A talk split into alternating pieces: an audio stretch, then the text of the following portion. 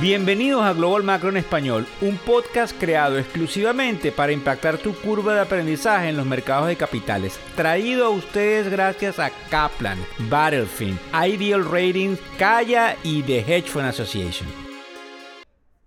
Hola, buenos días, ¿cómo están? Por acá de nuevo en nuestra tribuna Global Macro hoy, donde les llevaremos mucha información ahora que finalmente ya hemos cumplido con llevarles una solución que nosotros mismos denominamos multimedia, donde podrán ver de verdad, verdad, cuál es el acontecer económico mundial y cómo esto nos afecta directa o indirectamente, como normalmente yo les recuerdo. Pueden, les repito, desde ahora en adelante visitarnos en el portal factoreseconómicos.com que es la división de multimedia financiera del grupo y la fin.com. Y fíjense bien, pasando en materia, arrancamos hoy lunes 28 de noviembre del año 2022, como diríamos el último lunes del mes y en vísperas de las festividades de fin de año de por lo menos todo el mundo occidental. Fíjense, el mundo se despierta con asombro al verse noticias que llegan desde China acerca de las protestas por el proceso de cero tolerancia al COVID, que es un proceso un poco draconiano según nuestras impresiones, que ha estado siendo impuesto por las autoridades de ese país la gente en la calle protestando en un país donde esto no suele suceder, nos recuerda que allí también puede verse lo que se llama una fragilidad gubernamental. Las consecuencias, ustedes mismos se la preguntarán, bueno, ¿y cuáles son las consecuencias de esto, Víctor? Bueno, cualquier cambio en sus políticas que eh, indudablemente pudiesen hacer algún tipo de mella a raíz de estas protestas, porque no sabemos si son solamente públicas o en el sector militar o en el sector político también suceden a puertas cerradas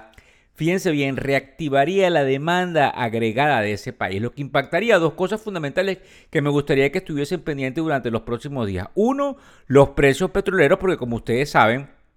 pues definitivamente los precios han venido cayendo producto de la desaceleración económica, la cual vamos a tocar en un momento, pero esta demanda agregada a China pudiese darle pie a un repunte de la energía y también la posibilidad de tener una mayor producción de productos chinos, puesto que esta gente que está en lo que se llama lockdowns o toques de queda, pudiese volver a las fábricas y eso aliviaría los,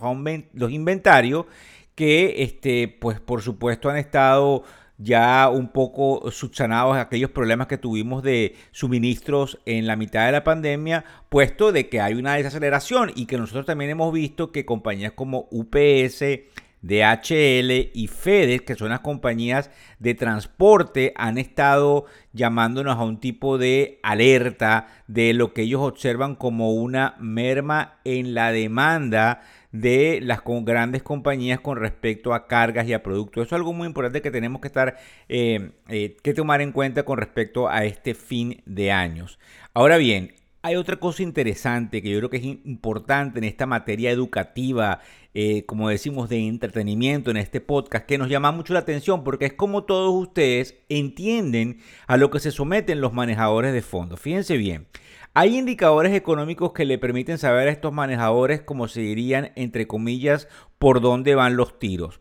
A raíz de esa desaceleración económica que observamos en algunos indicadores que han salido, lamentablemente en el mismo proceso en el cual nosotros hemos estado en una pausa producto de todo lo que les hemos venido construyendo, hemos visto ese pico inflacionario y esa caída de esos números inflacionarios, lo que inmediatamente se traduce en que los bonos o los productos de renta fija que tenían ciertos rendimientos para equipararse con ese nivel inflacionario y ese nivel de tasa de interés han venido siendo comprados. Para los que me siguen, hay una relación indirectamente proporcional entre el precio y el rendimiento, es decir, a mayor precio, menor rendimientos y viceversa. Al sucederse que se ven estos, eh, digamos, cambios en materia inflacionaria, donde las tasas iban hacia arriba, los manejadores institucionales empiezan a comprar los bonos por lo general, el bono más significativo es el bono del Tesoro americano con rendimiento a 10 años. Al venirlo comprando, ese rendimiento empieza a bajar. El rendimiento está hoy por hoy por encima del 3.5%. Pero tenemos un número, fíjense bien, el viernes, que es el número del empleo. Recuérdense que lo que les estoy explicando es cómo ven en la bola de cristal, como diríamos, esos potenciales inversionistas institucionales lo que puede estar pasando de cara al fin de año. ¿Y por qué es importante? Porque ellos, como cualquier otro ser humano, son remunerados por esos rendimientos que pudiesen obtener de los portafolios y se acerca eh, en lo que sería la meta, que sería el fin de año, para que ellos puedan calcular sus bonos. Para que tengan un ejemplo, eso sucede cada trimestre, pero es muy importante la marca del fin de año porque define cómo rindieron ellos esos portafolios en el 2022 comparándose con lo que sería el benchmark, que es el punto de comparación, que en este caso es lo que yo siempre llamo el índice más representativo del mercado, que es el Standard Poor's 500. Ahora bien, para enjuagarles esa ensalada que les acabo de decir de información,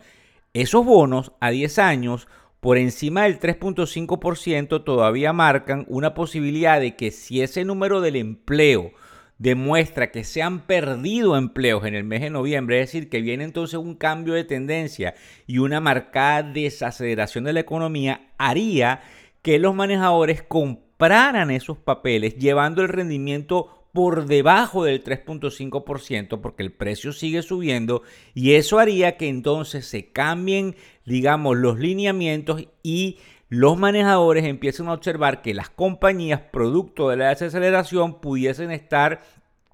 teniendo resultados trimestrales negativos de cara al 2023. Eso impacta también lo que les voy a contar aquí, un fenómeno que observamos cada fin de año, en algunos años más que otro, de lo que se llama el rally de Santa Claus, lo que en inglés se llama el Santa Claus Rally, que no es más que una subida de precios que se ve hacia finales de año. En el comportamiento del año 2022, muchos analistas pensaban que íbamos a tener un rally sumamente importante, sin embargo,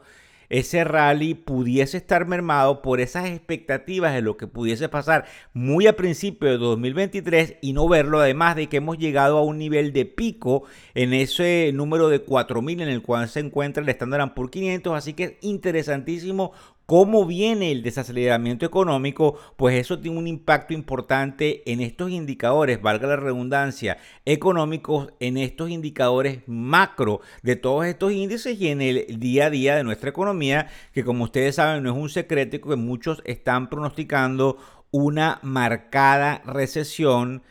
eh, de cara al 2023, que desde la tribuna les eh, vamos a estar, eh, digamos, proviendo una cantidad de información para que ustedes puedan navegar un proceso bastante complicado. En el caso venezolano, para los venezolanos que me escuchan, la noticia del fin de semana, como ustedes ya han podido quizás saber, es el hecho de que Chevron entra fuertemente al país producto de la negociación que hay con el régimen, producto a su vez de esas negociaciones que el régimen pareciera tener con la oposición venezolana y que pudiese darle paso a la posibilidad de unas elecciones presidenciales y una renovación de autoridades. Eso hace que el gobierno de Estados Unidos, antes de levantar las sanciones, que es lo que pudiese venir en la receta que se va a aplicar hacia Venezuela, darle la posibilidad a la compañía Chevron de que se convierta en la matriz importante para el relanzamiento de la industria petrolera venezolana. Y creo que le presten atención allí porque, como yo les decía hace unos meses atrás, es muy probable que de allí se llene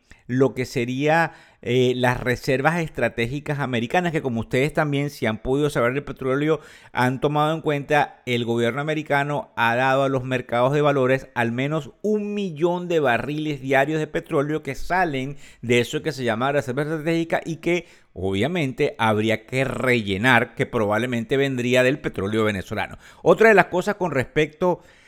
a lo que nosotros estamos observando de materia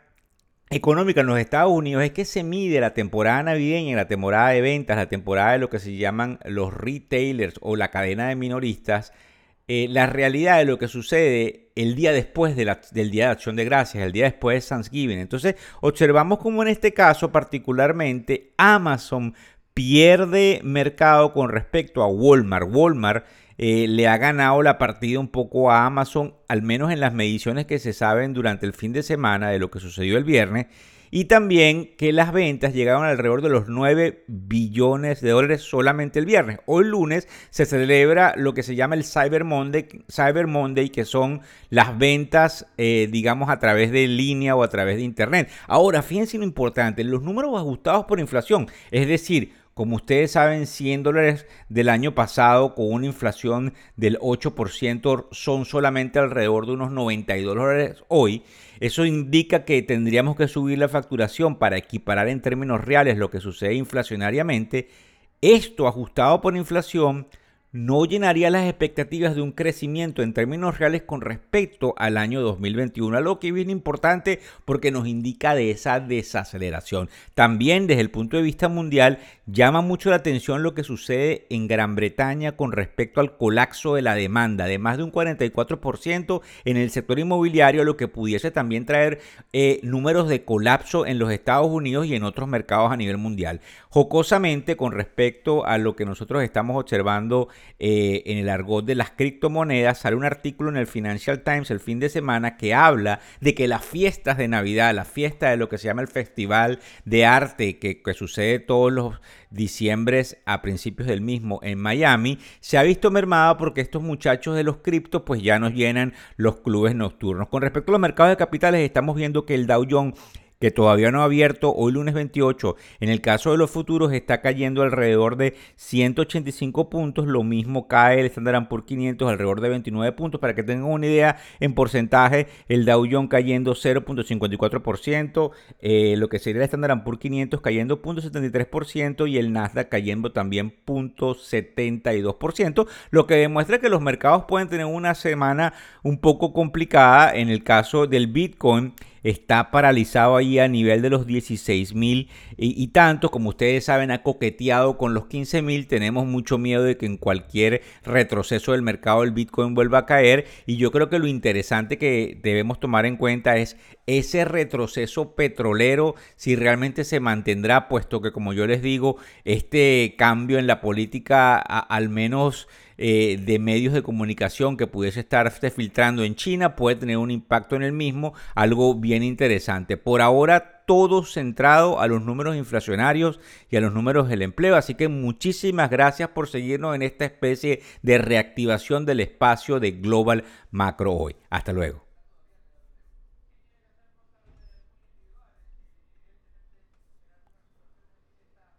El podcast Global Macro hoy de Factores Económicos ofrece una visión global de los mercados de valores y dicho análisis es producto de la compilación traída por diferentes fuentes de investigación de mercados institucionales. Por motivos y declaración regulatoria, este podcast no debe ser interpretado como una recomendación precisa en inversiones, bien sea en productos y o vehículos financieros. Y además, sugerimos consultar con su respectivo asesor particular de inversiones o su equivalente en caso de suscitarse cualquier duda que pudiese derivarse de nuestra fuente informativa. Este podcast es narrado por Víctor Hugo Rodríguez, quien es un conocido profesor y comunicador financiero, cofundador de la plataforma educativa ilafin.com. Muchas gracias.